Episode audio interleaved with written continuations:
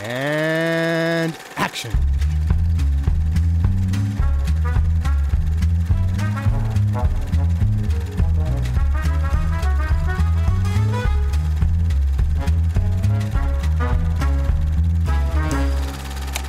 Good evening, and thank you for allowing me to come into your living rooms.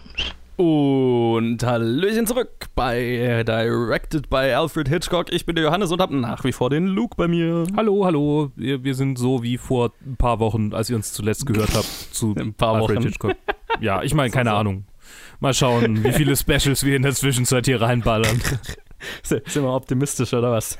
Ich ich meine, keine Ahnung, vielleicht ist es auch pessimistisch. Ich denke immer, äh, die Leute, die uns jetzt nur wegen meiner Serie oder deiner Serie hören, ähm, müssen ja ganz schön schwer enttäuscht sein, wenn wir ständig mit irgendwelchen Specials ums Eck kommen. Ja, das ist dann frustrierend, das stimmt. Ja? Aber ich meine, jetzt gibt es ja wahrscheinlich dann nicht mehr so viele Anlässe. Ne? Du hast ja dann immer so Jahresrückblick und Oscars und Ist richtig, ja. allen möglichen Shit auf einen Schlag und dann. Keine Ahnung, vielleicht kommen ja, vielleicht, vielleicht kommen ja die Challenges zurück. Legt er den Finger in die Wunde. The Ring. Funny cause it's sad. Äh, The Ring. Wir reden über Alfred Hitchcocks vierten Film, The Ring. Und äh, jetzt muss ich noch mal kurz auf was eingehen, weil ich ja letzte Woche schon mal angedeutet habe, nämlich dass ja die Filme ja teilweise nicht in der raus Reihenfolge rausgekommen sind, wie sie produziert wurden. Und das ist hier jetzt schon ein, ein, ein krasser Fall. Weil das ein bisschen Backstory benötigt, so Okay. in der, in der Hitchcock-Biografie. Also ha, setzt, euch, setzt euch gemütlich hin, nehmt einen Schluck und äh, Listen closely, kids. Also, äh, nach äh, dem Erfolg von The Lodger, also während The Lodger schon in Produktions, äh, Produktion war, hatte Hitchcock äh, eigentlich schon genug so von Gainsborough Pictures, für die er ja gearbeitet hatte, und äh, hatte schon einen Vertrag mit einem neu zu entstehenden Studio in London äh, geschlossen, dass sobald die fertig sind und er mit The Lodger durch ist, dass er quasi bei denen unter Vertrag geht. Obwohl er dann irgendwie noch ein halbes Jahr bei Gainsborough gehabt hätte, aber das hat er quasi einfach auslaufen lassen. So, äh, lalalala, ich mache jetzt mal nichts. genau, und das, das war halt auch, hatte schon quasi der Presse so gesteckt, dass, dass es schon durch die ganzen Medien ging. Und dann war es aber so, als er dann tatsächlich gewechselt hat zu, ich weiß jetzt nicht mehr genau, wie das Studio zu dem Zeitpunkt hieß, aber irgendwie British Pictures, bla bla bla, hatten die finanzielle Schwierigkeiten Mhm. und haben ihn verliehen und zwar zurück an Gainsborough Pictures. Oh. oh. Das ist. Äh, ja. Ja, und dann hat er nämlich bei Gainsborough nochmal zwei Filme gemacht, die aber nicht The Ring sind. Nämlich hat er bei denen gemacht äh, Downhill und Easy Virtue, die äh, Downhill ist die nächste Episode und Easy Virtue ist erst die übernächste, üb, nee, überübernächste Episode, weil, die, weil der dann erst rauskam. Warte mal, Downhill ist. Achso, when, when Boys Leave Home ist die. Ist Downhill? Oder was? Ah ja, Ja, tatsächlich. genau. Äh, Bei IMDb steht When Boys Leave Home als neuer Was? Titel bei Downhill. Whatever, da, reden wir, da Okay. reden wir dann drüber, wenn, wenn er dran ist. Entschuldigung, dass ich dich unterbreche, aber es hat mich gerade verwirrt. Alles gut. Genau, also er hat zwei Filme gemacht für Gainsborough. Dann in, in der Zwischenzeit hat äh, das Studio, bei dem er unter Vertrag war, einen neuen Investor gefunden und hieß von dann an British International Pictures, BIP. Und nach Downhill und Easy Virtue kam er dann zurück zu BIP und konnte da den ersten Film dann endlich machen, der in diesem Studio gemacht wurde und das ist The Ring. Wow. ja, Ja, hat eine ganz schöne Reise für diesen Film zurückgelegt, quasi. Das ist richtig. Lustig wird es dann, wenn man, weil das weiß ich noch gar nicht, wie der da dann reinpasst, The Farmer's Wife, Mhm. wie der dann da reingehört, weil äh, Easy Virtue, den er ja eigentlich vor The Ring schon gemacht hatte, kommt ja erst in drei Episoden und da ist noch The Farmer's Wife dazwischen. Ich weiß gar nicht, wo der da irgendwo reingehört, aber naja, schauen wir mal. Ja, Ja, so wie halt damals Filme gemacht wurden, ne? Das äh, ne, ja. gar nicht Lass dich überraschen. Ja, The Ring war damals ein, eine ziemlich groß angelegte, riesige Produktion. Auch ging früh durch die Medien. Hitchcock macht ein Prestige-Boxing-Drama. Mhm. Es geht um ein Love Triangle. Wie kann es auch anders sein? What? Wir sind immer noch in den 20ern. Melodrama ist groß. Ähm, Oh ja. es geht um einen äh, Boxer, der auf einem auf, äh, quasi auf, auf Jahrmärkten auftritt, äh, als äh, er ist genannt One Round Jack, weil er da quasi auch tritt auf Jahrmärkten an äh, gegen jeden, der quasi gegen ihn kämpfen will. Also Mhm. Leute aus dem Publikum können sagen, ja, ich kann den besiegen. Ich glaube, ich kann ihn besiegen und dann prügelt sich halt mit denen. Und er ist äh, verliebt und auch, glaube ich, zusammen, wenn ich das richtig verstanden habe im Film, mit der Ticketverkäuferin dieses äh, Boxing, dieses, dieser Jahrmarkt, also Box-Jahrmarkt-Attraktion. Mhm. Und äh, eines Tages, als sie auf einem Jahrmarkt sind, steht dann da ein Typ in der, in der Menge, der dann mit der, mit der Ticketverkäuferin flirtet und sich letztendlich dazu hinreißen lässt, gegen ihn anzutreten. Und es stellt sich raus, das ist halt ein Box-Champion und der haut ihn halt K.O. Oder halt äh, besiegt ihn halt. Und äh, dann bekommt er von demjenigen das Angebot, dass er quasi sein Sparring-Partner wird und heiratet dann die Ticketverkäuferin, aber gleichzeitig macht mal, sich hast der... Du, hast du erwähnt, wer der ist, äh, der, der ihn K.O. haut? Der ist, äh, der, Schwer, der, ist der Schwergewichtsweltmeister. Ja, genau, so rum. Ja. Ist, äh, genau, ist der Schwergewichtsweltmeister, der tatsächlich, also ne, er konnte quasi nur gegen den verlieren und mhm. wird dann dessen Sparring-Partner, aber gleichzeitig heiratet er die Ticketverkäuferin, aber sein Boss, also sein, der, der Schwergewichtsmeister, macht sich auch an die, an die ran und es ist alles ein, eine, ein, ein unglückliches Love Triangle und er will jetzt quasi sich in der Boxwelt hochkämpfen, bis er endlich gegen diesen Champion antreten kann, um die Gunst der Frau zu, zu halten. Zu, zu, halten, ja, genau. Weil eigentlich sind sie ja schon verheiratet. genau, eigentlich sind sie verheiratet, aber er muss den anderen Typ verprügeln, damit sie ihn wieder liebt. Keine Ahnung. Ja. Das ist die Logik des Films so ein bisschen. Und es gibt tatsächlich auch eine Trainingssequenz. Oh ja. Ich, ich, es gibt tatsächlich mehrere Momente in diesem Film, wo ich gedacht habe, ich bin mir ziemlich sicher, dass die Boxfilme von heute oder von später halt äh, schon sich eine Scheibe hier oder da abgeschnitten haben. Auf jeden Fall. Weil es gibt auch diesen Moment, wo, wo dann wo man einfach seinen Namen auf, den, auf, auf dem Ranking immer höher steigen sieht. Mhm. Ne? Also es ist einfach so eine, so eine Tricksequenz, wo einfach sein Name immer höher steigt und wir zeigen nicht jeden Kampf, aber wir sehen einfach, er arbeitet sich hoch und ich habe quasi die Rocky-Musik dabei gehört. Mhm. Ich habe die Rocky-Musik tatsächlich dabei ich, gehört. Teilweise. Ich höre sie gerade, während wir drüber reden, in meinem Kopf. Ja, Ne, ich, habe sie tatsächlich gespielt, weil so. äh, die Version, die ich äh, auf, auf DVD habe, ist komplett stumm. Da ist kein, kein ah, ja. aufgenommener Soundtrack dabei. Gut, dass du dir deinen eigenen Soundtrack zusammengestellt. Ja, ja, genau. Und das war mal erfolgreicher, mal weniger erfolgreich. Aber tatsächlich, als ich dann beim Endkampf hier äh, das Creed, da hatte ich gleich den oh, Creed ja. 2 Soundtrack hatte ich oh, laufen lassen. Das, das hat gut funktioniert. Sehr schön, hat, sehr schön. Ne, das hat dem Ganzen nochmal eine andere Wirkung gegeben. Ich habe ja, ähm, wenn wir schon über stumm und äh, nicht stumm reden, ähm, nach ja. verschiedenen Versionen von diesem Film Ausschau gehalten, weil das war auch einer, bei dem du gesagt hast, es gibt die DVD, die du hast, aber an die mhm. bin ich jetzt so kurzfristig natürlich nicht rangekommen, weil wir so äh, 200 Kilometer gerade voneinander entfernt sind. Yes. Und ich denke natürlich immer sehr kurzfristig, weil ich ein Idiot bin, aber das ist ja jetzt nicht so wichtig. Ähm, und dann äh, habe ich äh, rumgesucht und habe dann äh, tatsächlich auf YouTube diesen Film gefunden, aber ja. auch in der stummen Variante.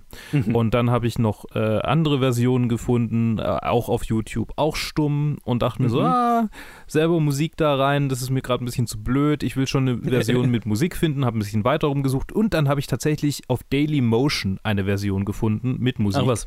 Die, okay. ich meine, da hat halt jemand einfach irgendwie so ein paar Klassiker drüber geloopt. Äh, manchmal hat es mhm. funktioniert, manchmal eher weniger. Also so ähnlich. ich habe mir quasi, ich dachte zuerst, okay, ich habe mir jetzt die Mühe gespart, irgendwie mir die Musik selber zu, dazu zu spielen, aber mhm. die Version auf Daily Motion war an den Rändern ausgeschnitten. Also man hat, ich würde sagen, nur die mittleren 70 Prozent des Screens gesehen. Also wie, wie, wie reingezoomt quasi. Oh. Das, oh also okay. man konnte auch die Title Cards nicht komplett lesen. Also es, es war auf, auf 16 zu 9 hoch äh, reingezoomt quasi. Genau, ja. Okay. Genau so. Oh, Jesus. das heißt, die Version konnte ich definitiv nicht visuell verwenden. Dann dachte ich mir, warte mal, die YouTube-Version war doch ähnlich lang. Dann nehme ich einfach die YouTube-Version als visuelles Medium und die andere als Audio-Hintergrund. Äh, ja. Das hat funktioniert, bis ich gemerkt habe, dass die YouTube-Version eine Stunde 25 lang ist und die Dailymotion-Version eine Stunde 27 aber keine Szenen rausgeschnitten wurden. Die YouTube-Version ist einfach nur 0,1% schneller. Oh mein Gott. Also nicht 0,1%, aber 10% schneller. Ja, dann ist halt die eine wahrscheinlich, ja, keine die Ahnung. eine vielleicht 24 Frames und die andere 25. Oder ja, sowas, sowas vermutlich. Und das ja. kannst du natürlich nicht irgendwie, also es gibt vielleicht irgendwelche Tools, aber äh, oh Gott, und dann habe ja, ich halt auf meinem Handy ähm, die Dailymotion-Version abgespielt und manchmal bei YouTube Pause gemacht, damit so die Musik ein bisschen aufholen kann und dann einfach weiter, weiter laufen lassen. Oh Gott. Ja, das, äh, das war mein- meine Viewing Experience vorhin. Ja, hättest ja fast selber den Soundtrack dann versuchen können, selber. Äh, Ja, ich meine, wahrscheinlich war es mehr Aufwand, so wie ich es gemacht habe. Oh no. Äh. Ja. ja, das äh, Glückwunsch. Aber du hast den Film immerhin. Ich zu hab Ende ihn gesehen.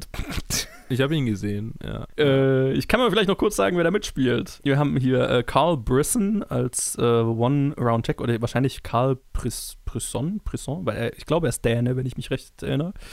Äh, Lillian Hall Davis, Ian Hunter, Forrest, Forrester Harvey und einige mehr. Genau, und worum es geht, habe ich ja schon gesagt. Ja. Ein Love Triangle mit zwei Typen, die um die Frau boxen. Klar, viel mehr braucht man jetzt auch nicht mehr über den Plot sagen. So, das ist, das ist der Plot. Nee. äh, ja, es ist, es ist ein, ein, ein großes Prestigedrama von damals und entsprechend äh, spielt es auch. Es ist, es ist tatsächlich Hitchcocks einziger Screenplay-Credit, den er hat. Ja, also einziger alleiniger Ja. Screenplay-Credit auf jeden Fall. Ja. Weil er tatsächlich das Drehbuch hier einfach mal selber geschrieben hat, was er sonst nie gemacht hat. Also er war immer am Schreibprozess beteiligt, aber meistens hat er gar keinen Credit dafür gewollt und das war eher seine Frau, die da dann, also das er hat sich dann erst später etabliert, aber so die, wie Hitchcock dann immer gearbeitet hat, war, dass er sich einen Autoren dazugeholt hat Mhm. und dann quasi er, seine Frau und der Autor in einem Raum saßen und das Drehbuch quasi geschrieben haben. In einem Love Triangle? Fragezeichen. Ja, tada. Die Skatrunde.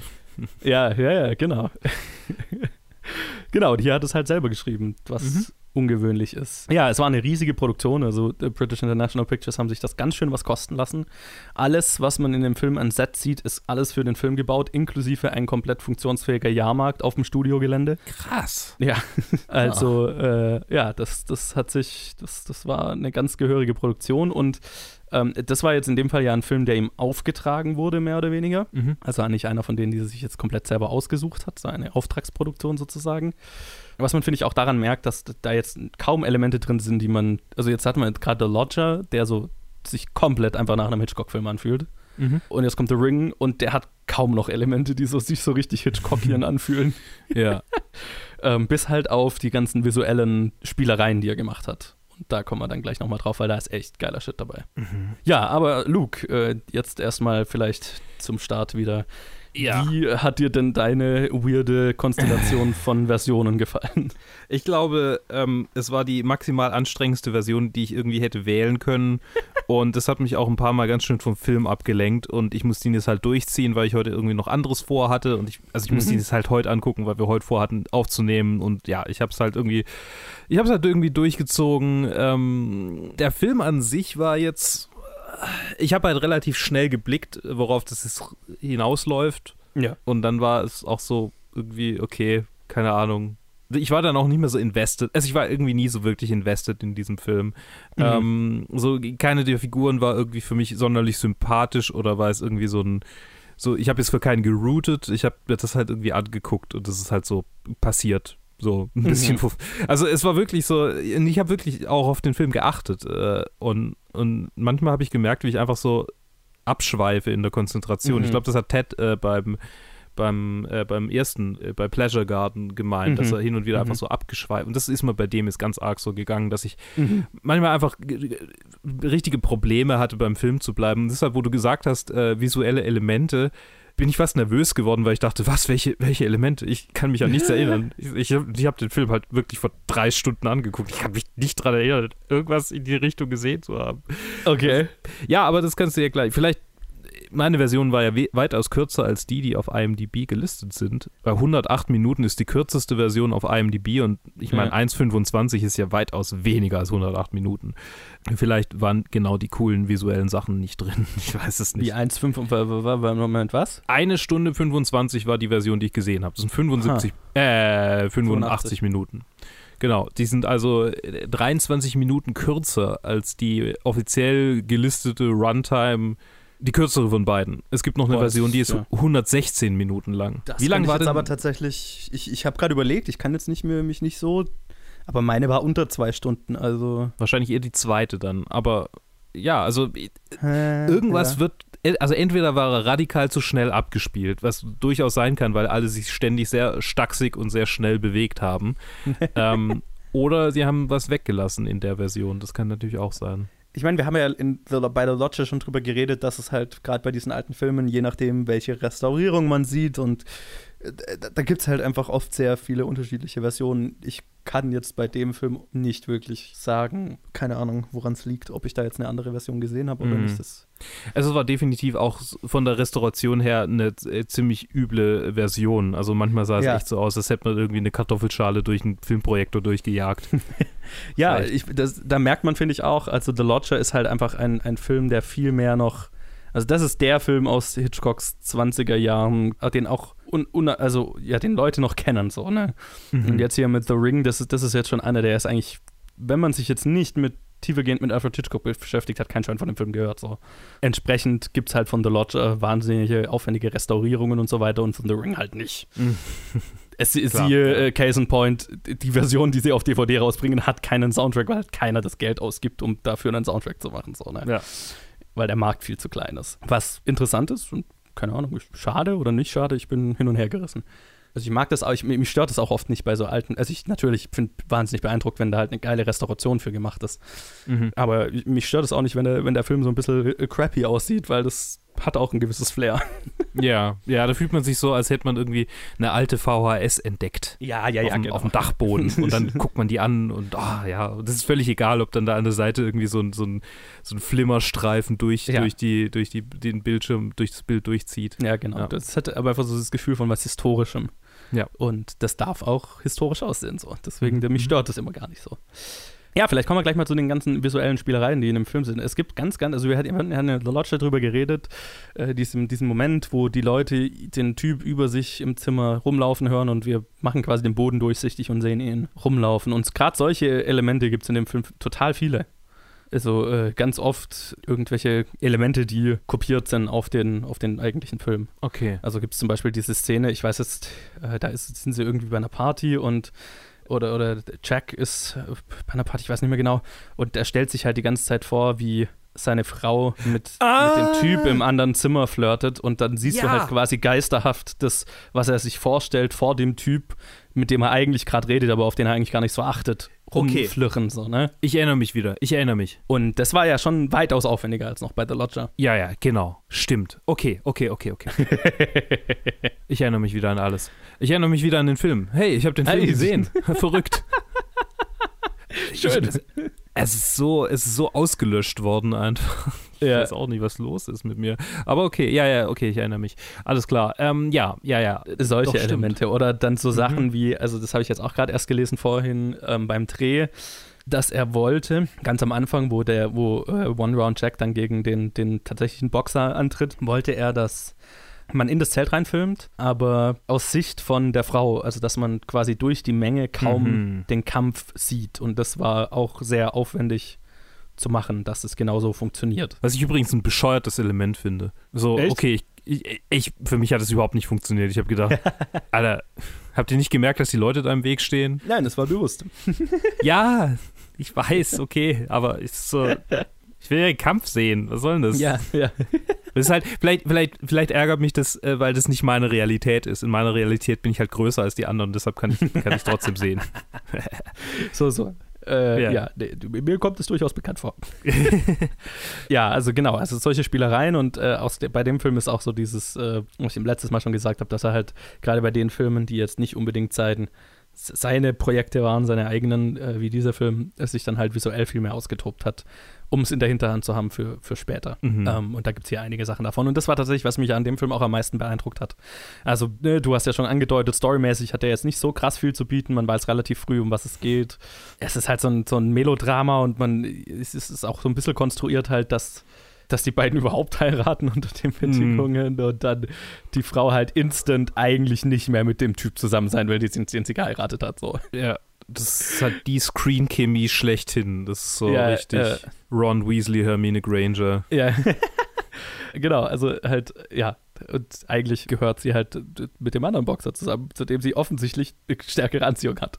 Aber mei, die haben halt geheiratet und jetzt ist es ein Drama, dass äh, er dann natürlich, äh, natürlich verständlicherweise upset ist und äh, sie zurückgewinnen will.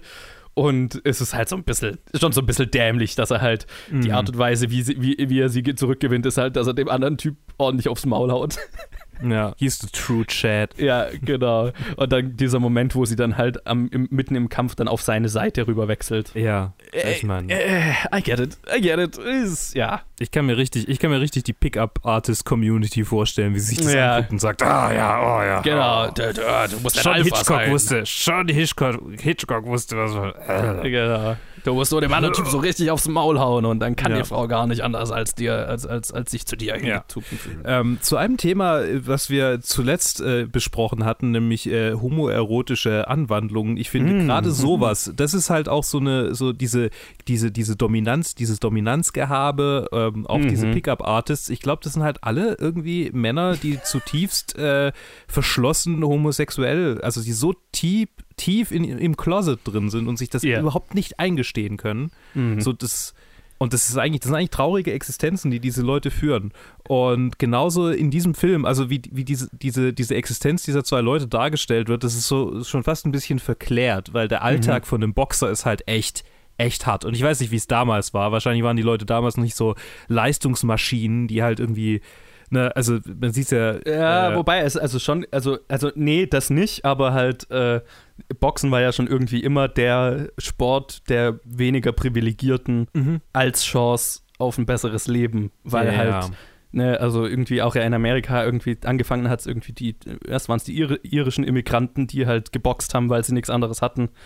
Mhm. Und als die dann nicht mehr die am wenigsten privilegierte Minderheit waren, dann waren es halt, keine Ahnung. Und heutzutage sind es Latinos, die hauptsächlich oder, oder eben Afroamerikaner, die viel Mhm. boxen. Also, ne, das, das ist ja schon so ein immer so ein Abbild seiner Zeit. Ja. Und ja, auch, ja, hier in dem Film ja auch irgendwo. Also er ist ja halt auch so ein ärmlicher Schausteller, Boxer und will sich dann ja am Ende auch hocharbeiten, um Ruhm und äh, Ruhm und Geld zu gewinnen, um Ja. ihr wieder zu gefallen, so, ne? Preisboxer wäre, glaube ich, das, das richtige Wort. Ah, ja. Für das, was er tut. Ja, der, der Golden Glove halt, ne?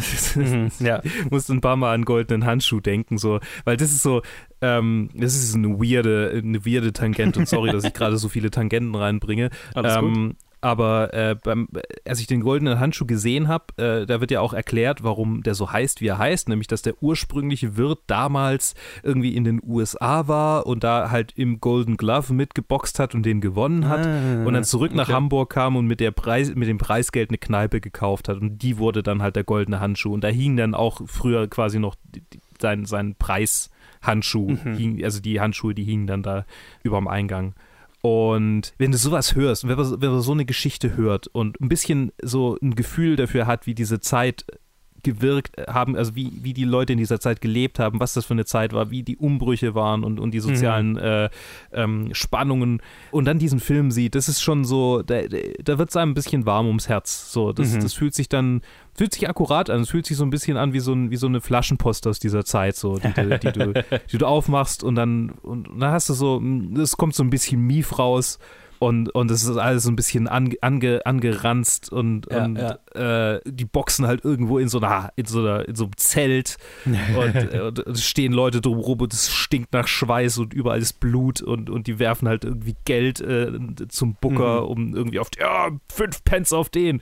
Und äh, das, das war tatsächlich ein Element dieses Films, das gerade dadurch, dass es schwarz-weiß und stumm war, noch ein bisschen, noch ein bisschen mehr diesen, diesen Uralt-Flair von, von äh, Mhm. alte Boxer, die halt noch richtig, ne, die sind halt im Ring gestorben, die, die Ja, ja, ja. haben sich halt so hart aufs Maul gehauen. Wobei, ohne jetzt äh, das verklären zu wollen, dass es gut ist. Im Gegenteil, äh, vor ein paar Monaten ist ja wieder ein Boxer gestorben Mhm, nach einem Kampf. genau. Also das ist ja ist nicht irgendwie was, was jetzt nicht mehr so relevant ist, ganz im Gegenteil. Aber Nee, also Ja, die genau. medizinische Versorgung ist halt anders, aber nee, also das ja, Risiko ist ja immer da. wenn einer, wenn einer, äh, wenn, eine, wenn eine wichtige Ader im Hirn platzt, dann bist du hin. Äh, dann- dann Völlig egal, rum, wie viele ja. Ärzte da drum rumstehen. Genau. Ja. ja, das ist auch immer, also ja, wenn ein Boxfilm das auch gut einfangen kann, das finde ich immer spannend.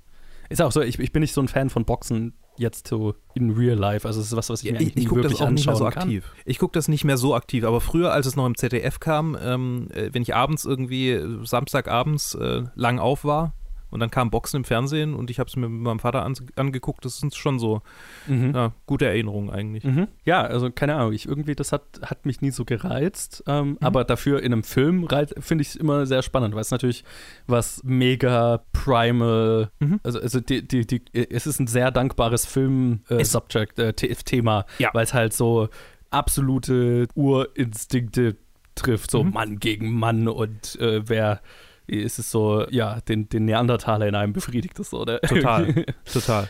Und es ist auch sehr visuelles Storytelling. Yes, yes, also total. körperlich visuelles Storytelling und das ist halt perfekt für jemanden wie Hitchcock, der sehr visuell arbeitet Mhm. und sehr visuell denkt. Und es gibt durchaus auch gerade bei dem Endkampf dann, es gibt einen Shot ganz speziell, wo ich mir 100% sicher bin, dass der Scorsese äh, für Raging Bull einfach übernommen hat. Ich habe Raging Bull noch nicht gesehen, aber Mhm. ähm, wenn ich ihn dann sehe, werde ich bestimmt denken, ach, das ist der Shot. Ja, genau, also so ein Close-Up halt, wo er dann da so völlig schon so, also in Raging Bull ist es dann weitaus blutiger und, und alles, aber Ja. wo er dann so halt komplett zu Brei geschlagen in der Ecke hängt und alle Leute stehen um ihn rum und so, also das ist schon, und Raging Bull ist halt auch noch in schwarz-weiß und so weiter, also es ist, die, die Parallelen haben, haben sich für mich total an, stark angefühlt. ähm, und da, wie gesagt, also da hat auch der, der Rocky-Soundtrack dann, der, der Creed-Soundtrack echt gut funktioniert. äh, bei, bei der ganzen Sequenz. Ja, und es ist halt auch so, so, so grundemotional. Ne? Es gibt einen Gewinner, einen Verlierer und du hast so irgendwie Mhm. zwei Richtungen, in die es gehen kann und that's it. Das macht natürlich auch so ein Boxfilm immer so, ja, entweder du pulst halt den Rocky und er verliert halt den Kampf, aber gewinnt seine Menschlichkeit sozusagen, oder er gewinnt den Kampf und triumphiert. Das sind so die zwei Enden, frag die mich, so ein Film haben kann. Ich frage mich, ob es Bo Boxfilme gibt, die mit einem Draw enden, weil es gibt ja auch Boxkämpfe, die Das stimmt. mit Ja. Draw. Shoutouts an Logan Paul und KSI. Ich meine, es ist auch nicht mehr so aktuell zwischen, die haben ja schon ein paar Mal jetzt mittlerweile gegeneinander gekämpft, aber der erste Kampf war ein Unentschieden und es war so mega gehypt und von irgendwie von diesem neuen Sportsend, also von diesem Sportstreaming-Dienst, The Zone, wurde das quasi äh, Mhm. total promoted und so die zwei YouTuber, die gegeneinander antreten Mhm. und dann war es ein, dann war es ein Draw und alle waren enttäuscht. Das war so, witzig. Alle waren gehypt und keiner fand es Ja, geil. Da war der, da war der Bookie aber nicht gut, hey. Ja, ja, ja. Ja, und also das sind auch so, das sind die Elemente hier in dem Film, die finde ich auch funktionieren. Also, ne, dieser Endkampf funktioniert für mich total gut. Mhm. Der, der ist Auch wenn er- spannend. Das war halt der, bei dem, bei dem du am meisten, also bei dem ich am meisten den Rost irgendwie dann gesehen habe. So, Mhm, so, mhm. Weil so eine Kampfchoreografie damals ist halt was völlig anderes. Klar. Ich meine, allgemein Boxen damals war auch völlig anders, Oh. logischerweise. Ja. Entsprechend ist es, ja. ja. Das, also Ja. ich, mir- ich kann es auch gar nicht irgendwie äh, ähm, berechtigt kritisieren, weil es halt einfach eine andere Zeit und da hat man halt noch nicht so gearbeitet. Da kann man jetzt nicht sagen, oh, das ist aber äh, schlecht choreografiert, sondern ja, das Ja. war halt so ein bisschen State of the Art vermutlich, aber halt damaliges State of Ja. the Art. Apropos andere Zeit. Ja. Ähm, ein, ein Element, was, was mich so wie so ein Schlag ins Gesicht getroffen hat, war so äh, der Suddenly Racism, der dann plötzlich in, dem, in, dem, in, in einer Title Card vorkam. So, wow, wow. Und plötzlich, äh, plötzlich äh, ne- nennen wir casually das N-Wort. Okay. Ja, Hard R? Ja. Okay, sure. Okay. I guess, das war okay Ja. damals. Wow, easy. Interessant eigentlich, dass du das erwähnst, weil ich sehe gerade auf IMDb so, da sind ja immer rechts die User-Lists eingeblendet Ja. und ganz unten ist irgendwie eine List äh, Silent Movies I haven't watched yet und dann äh, wird ja immer ein Thumbnail ausgewählt, Mhm. zufällig und das Thumbnail bei dem ist ähm, Birth of a Nation. Oh. Yo! Yo, ich meine, Birth of a Nation ist nochmal eine andere Hausnummer, aber Ja, ja. ja, der ist, der ist, so- der ist Ja. Super Saiyajin 4 ist der, ja, was das angeht. ja, Ja, aber ja, so- also es hat, es hat mich auch so, es war so, oh, ich bin auch zusammengezuckt. Ich bin auch, ja, ich bin Physisch zusammengezuckt, reagiert. weil das halt so, wow, easy. Das, das kam aus dem Nirgendwo. Ja, Äh, ja, aber gut, ich meine, ja. Auf der anderen Seite ist ja ähm, einer der, also ich meine auch das am Anfang äh, auf dem Jahrmarkt, wo, wo die Kids Mhm. äh, irgendwie Eier werfen auf äh, Ja, ja, ja, äh, das war auch unangenehm.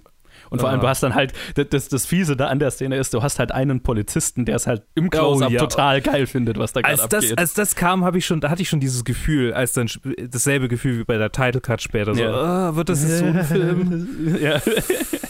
Oh. Ja. Ja, Nee, also es sind, Aber, es sind ja. die zwei Momente halt, die, die ja, gut, spiegelt, spiegelt halt die Zeit wieder, I guess. ja, klar. Ich, ich fände es ist auch blöd, sowas zu zensieren, sondern ich, ich Nein, nein, ich überhaupt nicht. Ich finde es gut, wenn man, wenn man diesen Schlag ins Gesicht kriegt und dann, und dann ein bisschen ins Nachdenken kommt und denkt, ja, das war halt einfach, da ist man anders damit umgegangen als heute. Es ist auch, finde ich, ein ganz spannendes Thema, das ja super aktuell ist, weil es ja, also, finde ich total spannend, ja so einen Unterschied gibt, wie zum Beispiel Warner Brothers und Disney unterschiedlich mit ihrer Vergangenheit umgehen. Mhm. Weil beide Studios haben ja große Cartoon-Franchises, die damals extrem rassistisch waren. Also Ne? aus heutiger Sicht extrem. Aus heutiger. Sicht. Also ich meine, ja, genau. Ich meine, also sie waren auch damals rassistisch, aber ich meine, halt, war, ja, klar, ja, natürlich. aber ja. Da, damals ist es zumindest weißen Leuten nicht aufgefallen so. Oder, oder Ja. sie fanden es so, sogar Ja. noch gut so. Warner Brothers hat es ja tatsächlich so gemacht, dass sie die, also wir reden jetzt von Looney Tunes in dem Fall, ähm, dass sie die ja tatsächlich veröffentlicht haben mit, mit Erklärungen dazu, ne, die das Uh, kontextualisieren und sagen, ja, das ist, also wir zensieren es nicht, das ist passiert damals und äh, das ist äh, der Kontext und warum ist es problematisch und bla. Cool. Und während Disney ja einfach alles, Ja. was sie damals gemacht hat, einfach nicht veröffentlicht und nicht drüber redet. Ja. Also, die George Lucas-Variante. ja, genau. So, so Song of the South hat halt einfach nicht stattgefunden. Ja, das ist schön, dass wir da mal drüber reden. Ähm, ja, aber ich bin da, also ich, ich, ich, mir ist das neu mit Warner Brothers und ich finde das äh, Mhm. super. Und äh, gibt es irgendwie die Möglichkeit, das zu sehen? Äh, Ich ohne habe keine Ahnung. Ich habe das auch nur? Ich habe das auch nur in anderen Podcasts gehört. Äh, müsste man Okay. recherchieren, würde mich ja auch interessieren. Also, aber Mhm. bestimmt. Also ich, ich glaube, die haben das schon damals als Boxset, so Looney Tunes Boxset, keine Ahnung, rausgebracht. Okay. Ähm, ja, aber habe ich nicht recherchiert, entsprechend keine Ahnung. Aber irgendwo kann man es bestimmt sehen. ja, spannend. Ja, total. Also ich, genau, und gerade eben deswegen, also ich, deswegen, ich würde das auch jetzt aus so einem Film hier nie zensieren wollen, weil ich meine, das wurde damals halt gemacht und dann äh, redet man drüber und äh, dann, ja, ich, ich finde so diese Sch- Verschweigmethode, die halt jetzt gerade Disney in, in, in dem Fall äh, betreibt, ist halt, ist halt gefährlich, weil dann, ja, ist es einfacher, das zu wiederholen. Ja, ja, mehr, ich kann da nichts mehr sonst, also ja, genau. Ähm, ähm, ich hatte gerade einen völlig anderen Gedanken, deshalb habe ich dich so komisch blockiert, tut mir leid. Ähm, mir ist gerade eingefallen, dass mit diesem Film mein bewusstes, meine bewusste Fehde mit deutschen Titeln, also deutschen Übersetzungen von Titeln anfängt, glaube ich. Das ist so jetzt der, der älteste Film, bei dem ich wirklich ein Problem mit der deutschen Übersetzung des Titels habe. oh, okay, aber was ist denn die deutsche Übersetzung? Die deutsche Übersetzung ist der Weltmeister. ah, ich erinnere mich.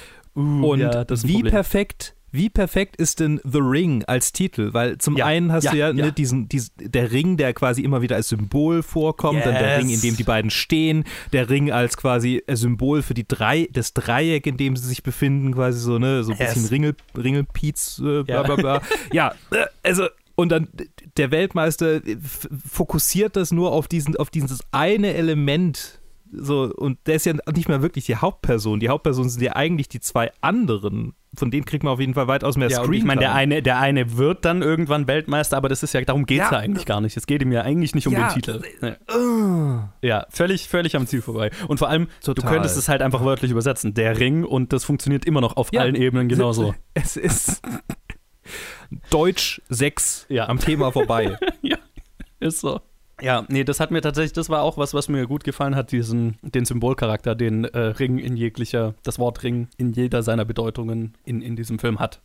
Also auch ja, ne, der Ring, den sie von dem einen Typ geschenkt bekommt, aber sie sind ja auch verheiratet, es gibt also den Ehering und Und dann fällt der Ring runter. Ho, ho, ho. Über den Humor müssen wir nachher noch. Äh, ja. Ja, da- sprechen wir ihn doch gleich an, weil Okay, okay. das ist was, was komplett Hitchcock hier reingebracht hat in die Geschichte, Hm, weil das- ihm die eigentliche Geschichte zu langweilig war. zu Recht. Ja. so, und das war, war wohl auch was, was er halt immer mit diesen aufgetragenen Produktionen oft gemacht hat, ähm, um, um, um seinen eigenen Spaß dran zu finden oder das, ne, sein, seine eigene Motivation zu finden, das zu machen. Dass er halt immer so Mhm. Elemente und ganz oft eben Humor hatte, die, die dann so sein, seins waren. Also gerade dann in dieser, bei dieser Hochzeitsszene, die, äh, die ganzen mismatched äh, Leute, die da alle in der Kirche hocken und der Pfarrer, der davon sehr, sehr weirded out ist, so, ne? Ja, das ist auch ein schönes Bild gewesen. So. Das, Ja. ist so, das ist so ein bekanntes Ding irgendwie. Die, Mhm, die mhm. Hochzeitsgesellschaft des, des äh, Kuriositätenkabinetts. Und da denkt man, da, sieht man so einen alten Film, der das macht und denkt sich so, okay, ist das, ist das so ein, so ein archetypisches Bild, auf dem die anderen alle aufgebaut haben, von dem sich die anderen alle inspirieren haben lassen? Aber ich meine, den Film hat wahrscheinlich, haben nicht so viele Leute gesehen. Ja, halt nur Leute, die sich wirklich so historisch damit befassen wollen. Ähm, Ja. ja, aber du hast recht. Also, es ist schon was, was ich auch oft schon gesehen habe. Und es funktioniert halt einfach. Es ist lustig. Ja. Und halt Die- gerade der. siamesischen Zwillinge, die in zwei Ja. verschiedene Richtungen wollen. Und so Da muss ich auch so kurz denken. Hä, Moment, hä, sind das zwei? Oh, ah, ja, genau. Mhm. Jetzt verstehe ich. ähm, und halt gerade der Charakter gespielt von, jetzt hatte ich es gerade, äh, Gordon Harker, der quasi sein, sein Trainer spielt, den, den Mhm. Trainer von äh, One Round Jack, der wohl halt in echt auch so ein, so ein äh, äh, jetzt, warum habe ich jetzt gerade das Wort vergessen? Für die, die, die britische Version von einem Redneck. Ja, ähm, Ein- ein, ein- Äh, Jesus, mir liegt es auf der Zunge und jetzt fällt es mir halt nicht mehr ein. ich habe verschiedene Worte im Kopf, aber keins davon ist es.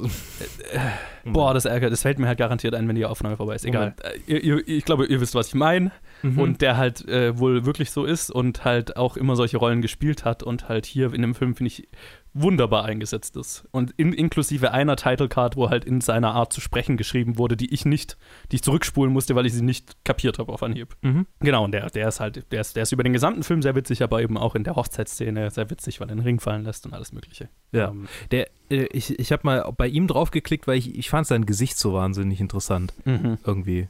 Der, der, der hat auch eine, ich weiß nicht, der ist so, der sieht so einzigartig aus. Und er hat danach auch in ein paar anderen Filmen mitgespielt. Auch äh, tatsächlich in, Edgar Wallace-Verfilmungen und war dann Ja. häufig der Inspektor Ach tatsächlich. Was ich sehr witzig fand. was. Ja, und ich sehe gerade in The Farmer's Wife sehen wir ihn auch nochmal. Ja, da sehen wir auch äh, Lillian Hall Davis nochmal. Ja. Ich glaube, also The Farmer's Wife müsste auch der Film sein, der dann nach The Ring produziert wurde.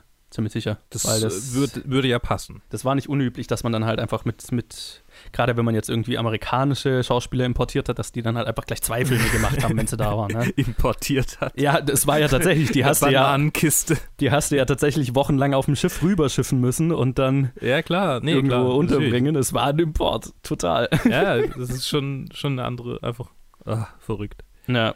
ja, genau. Also das deswegen oft, wenn man dann so zwei Filme direkt hintereinander sind, dann ist es oft ähnliche oder selbe Besetzung. Genau, deswegen macht das Sinn. Das war der Humor. Das war der Humor, sehr schön.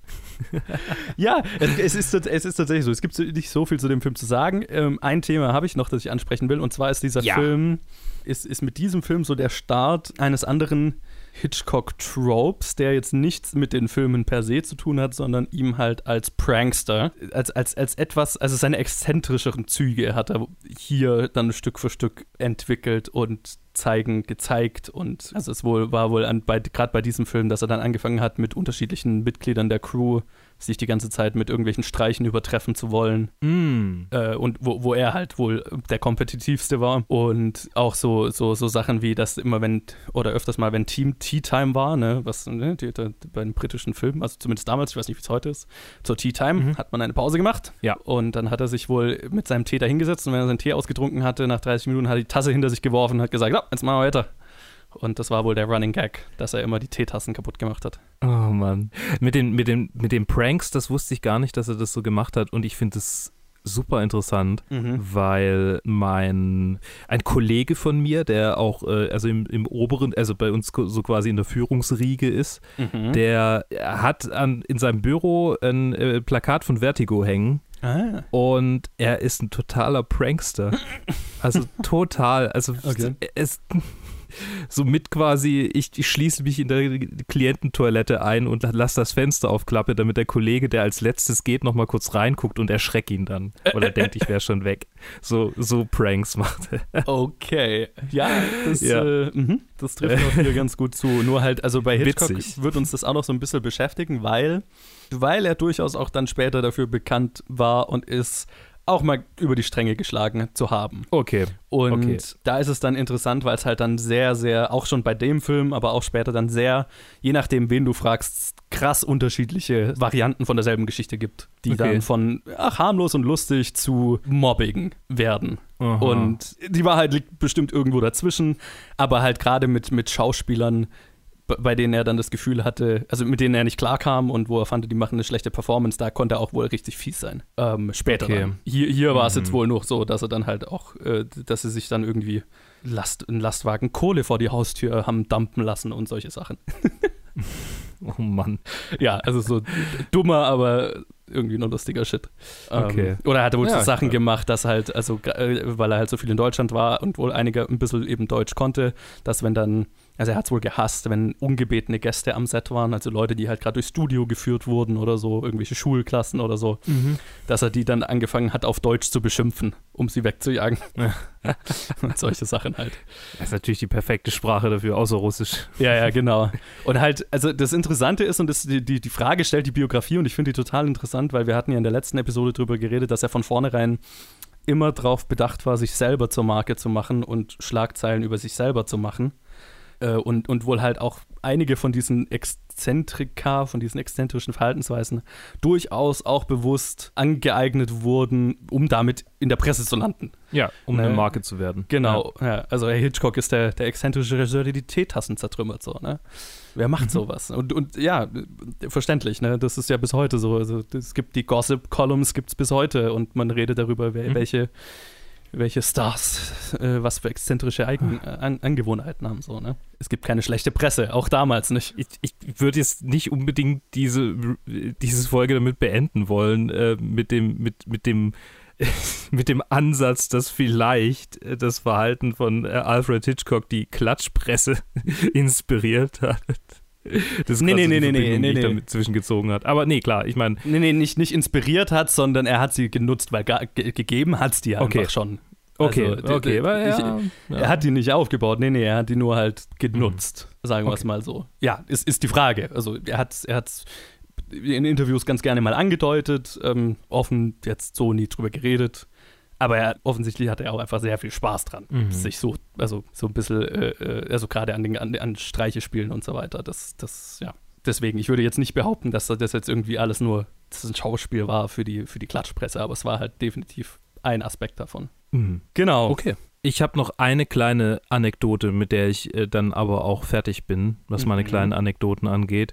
Ich habe auf einem DB gesehen, dass es eine Verbindung zu einem anderen Film gibt. Also, dass dieser Film durch einen anderen Film gereferenced wird. Okay. Und dieser andere Film ist ein australischer Film aus dem Jahr 2008 von Jonathan O'Glivey, Mhm. der irgendwie seither keinen anderen Film mehr gemacht hat, außer einem, der jetzt wohl 2020 rauskommen wird. Also jetzt quasi nach diesem Film hat er zwölf Jahre lang keinen anderen Film gemacht. Und das Spiel mit Rose Byrne, Tyler Coppin und äh, Hugo Weaving. Und es geht um ein Love Triangle zwischen einem Boxer, einem Radiopromoter und einer Frau. What? Und der Film heißt The Tender Hook. Und die Tagline ist Love is a prize and the winner takes all. äh, äh, der, Und der Film soll wohl ganz furchtbar sein. es klingt furchtbar, aber die. Oh, es klingt, es klingt wie so ein Groschenroman. Mhm. So herrlich. es klingt Oh. wie eine Soap. The Ten, The Tender Hook. Je länger ich über diesen Film, über diesen, ich konnte irgendwann gar nicht mehr richtig. Ich habe so lange gerade über diesen Titel nachgedacht. Und der ist so witzig. Er ist so, so witzig. Oh, und niemand hat diesen Film gesehen. Irgendwie, der, das Ich mein, hat kaum also- Geld eingespielt. Ja. Ah, 40.000, der hat sich 40.000 Dollar weltweit eingespielt. Oh, oh boy. On that note. Tja, das, das ist wirklich.